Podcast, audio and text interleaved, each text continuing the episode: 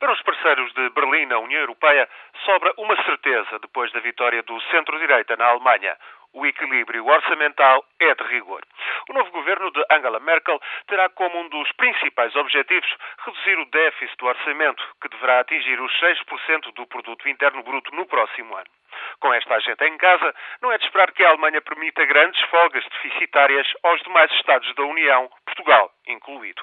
Respeitar o Pacto de Estabilidade, o máximo de 3% do PIB para déficit orçamental, vai doer na Alemanha, mas também por cá, onde rondamos os 6%. A chamada consolidação orçamental, de que se vai ouvir falar a toda a hora, será para aplicar em Portugal, como aliás em outros 13 Estados que também apresentam déficits excessivos. 14 em 27 Estados não conseguem, pois, respeitar o Pacto de Estabilidade. E com um governo de centro-direita em Berlim, está fora de questão pensar em rever sequer o acordado em 1997. Depois, diga-se que a chanceler vai ter a coligação de centro-direita que queria, mas saiu enfraquecida desta eleição. Os grandes vencedores foram os liberais, que chegaram aos 15%, o seu melhor resultado de sempre. Os liberais, de Guido Westerwelle, vão pesar muito na coligação, até porque os democratas cristãos de Merkel, com 34%, voltaram a perder votos e tiveram o pior resultado do pós-guerra. Os dois parceiros vão, pois, ter muito que discutir para acertarem uma prometida redução da carga fiscal, a reforma de leis laborais, a regulação do setor bancário.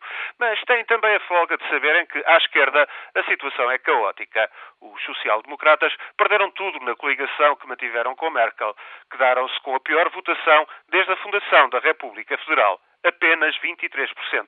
Vale o mesmo que os 12% do Partido de Esquerda e os 11% dos Verdes. Fica-lhes de consolo saberem que a margem de manobra do novo governo é limitada. As crescentes despesas da segurança social, o desemprego acima dos 8%, apertam ainda mais o orçamento e contêm veleidades excessivas deguinadas à direita em matéria de políticas sociais.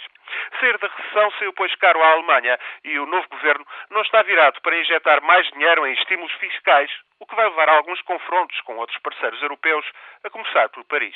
Ficamos então à espera de novas de Berlim e contemos com uma certeza: reduzir déficits, reduzir déficits é o que se vai ouvir dizer cada vez mais.